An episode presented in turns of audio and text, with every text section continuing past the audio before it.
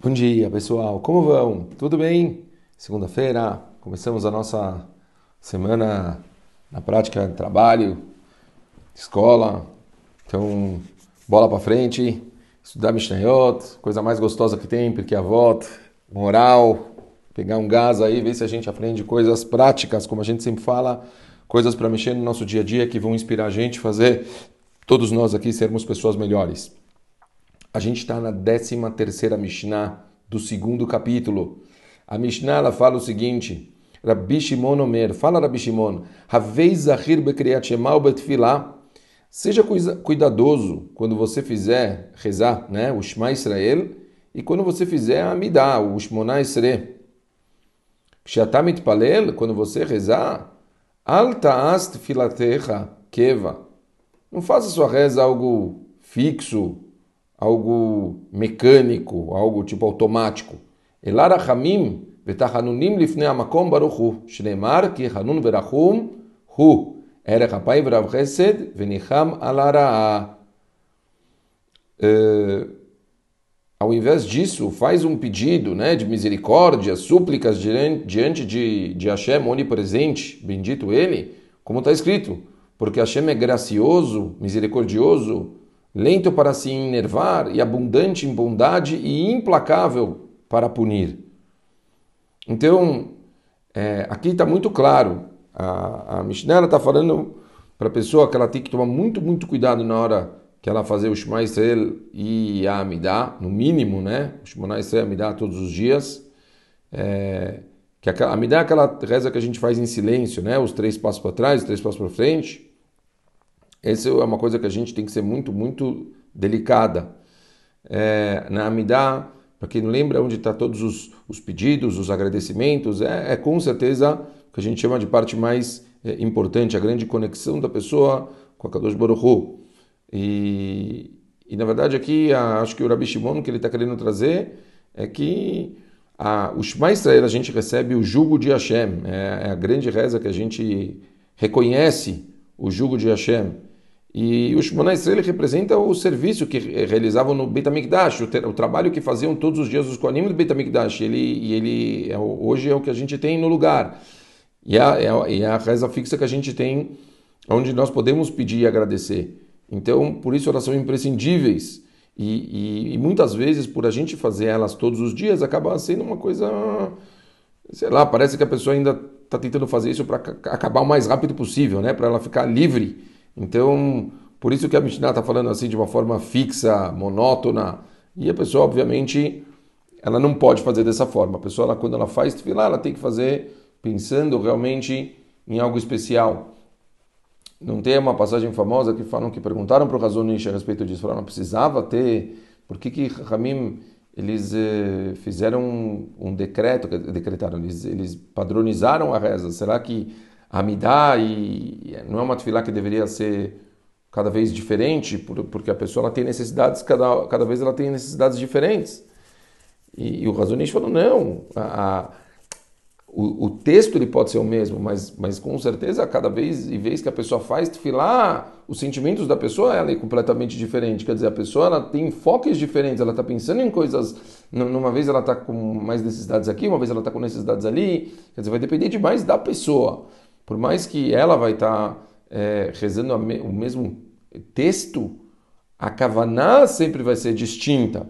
Eu me lembro quando eu, uma vez eu tive um zehut que eu fui para Eretz Israel para receber uma, uma, uma das vezes que eu fui para Bnei Brak para pegar a brachá do Rav Chaim, do grande Rav Chaim Kanievski, o grande Rav da nossa geração agora, e calhou de eu é, é, e no dia que ele tinha o Yurtzeit do, do pai dele, do Stipler, era o dia que ele tinha o Kadish para falar para o pai dele, e a gente rezou então na sinagoga dele, Minha, e, e obviamente ele foi o Hazan.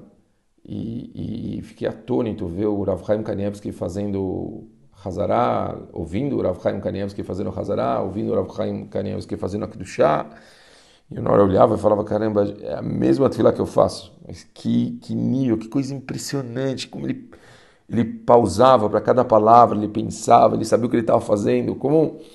Quer dizer, as palavras são as mesmas, mas aí é como cada um dá o um enfoque, como cada um, ele, ele pega essas, essas ferramentas que a Kadosh Baruch dá e como que ele usa. Então, realmente, a pessoa ela pode usar essas ferramentas de uma forma mecânica. A Kadosh Baruch está te dando ferramentas incríveis para você poder mexer nos mundos espirituais e fazer coisas maravilhosas. Mas será que você está pegando isso e falando assim, eu quero só que acabe, eu quero só que acabe, eu quero rápido, eu quero rápido?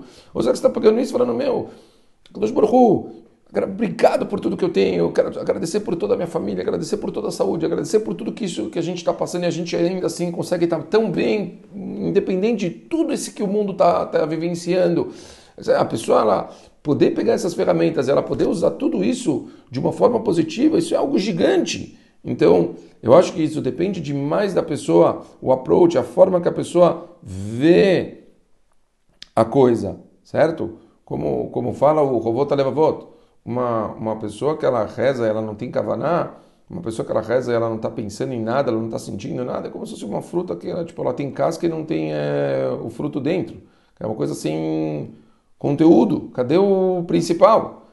Então a gente tem que estar tá pensando no que a gente está fazendo, certo? É... Esse é o, o, ponto, acho que, principal da Mishnah. É interessante que as palavras do Pasuk que trouxe aqui, que eles trouxeram, é um passo que ele deixa claro que fala quanto a Kadosh Baruch Hu, ele é misericordioso, querendo dizer que a gente tem que pedir por essa misericórdia de Kadosh Baruch Hu todos os dias. É uma coisa que é, é quando a gente faz isso de uma forma tipo com um coração humilde, que a gente faz isso pedindo a Kadosh Baruch Hu sempre para Hashem te ajudar a suprir as suas necessidades. Está escrito, o Rabbeinu Yonah fala que a Kadosh Baruch faz isso pelo ser humano, certo? Quanto mais a gente pede, a Kadosh Baruch dá mais para a gente. Isso não tem dúvidas. Ok? É, Para terminar, é uma coisa muito interessante, a Mishnah termina com uma última frase. Ve'al tehir befnei atzmecha. Né? E não se veja como uma pessoa ruim. Então, o que quer dizer isso? Né? O, o Rabbi Yonah, fala muito claro, ele fala, se você se vê como uma pessoa ruim, você não vai ter esperança nenhuma de você se arrepender. Você não vai, você não vai fazer esforço para você melhorar. Você não vai sentir vontade de tentar melhorar. Você não vai sentir vontade de tentar vencer os seus desafios, os seus problemas. E isso a gente está falando aqui da tefilá, a pessoa está tentando o tempo todo sair dessa mesmice, se esforçar para pedir, para fazer a Hashem abençoar a gente. Então é óbvio que a pessoa ela tem que ter essa cabeça, certo? Então a pessoa ela, ela, não pode se ver como uma pessoa assim ruim. Falou Rabbi Nuné, mas também não tem que se ver como o grande tzadik, certo? Ela tem que se ver como uma pessoa que tem boas ações e tem más ações e está equilibrada. Às vezes ela vai estar, tá, vai às vezes ela, tipo, tem mais boas ações, às vezes ela tem mais, ela tem que estar tá o tempo todo tentando mudar quem ela é e o tempo todo melhorar. Eu acredito muito que, o Rabino uma vez eu li que ele, eu acredito muito nisso, que se a pessoa está tá vendo que cada ação que ela faz, aquela pode ser uma ação decisiva, então ela vai prestar muito mais atenção nos atos que ela tem no dia a dia e vai conseguir é, tentar direcionar isso para que seja uma coisa boa. É, talvez seria a coisa boa. Se a gente se vê sempre como neutros, não, como medianos, e que cada passo que a gente está dando é como um passo decisivo e que ele vai fazer toda a diferença, a gente vai repensar muito e vai ter muito mais medo nos passos que a gente vai dar, vai fazer eles com muito mais cuidado e certeza que vai ser muito é, melhor direcionados os passos que a gente dá na nossa vida. E Hiratson, que a gente tenha é, muito mais tranquilidade para os passos que a gente dê na nossa vida. Vamos, pessoal, pensar bastante na nossa reza. A gente, se a gente pegar proporcionar o nosso dia, o tempo que a gente reza é muito pouco. Então vamos usar essa ferramenta da melhor forma possível para que ela possa nos ajudar a conseguir ter uma vida com uma qualidade muito, muito melhor. Um beijo muito grande e ótima semana para todo mundo.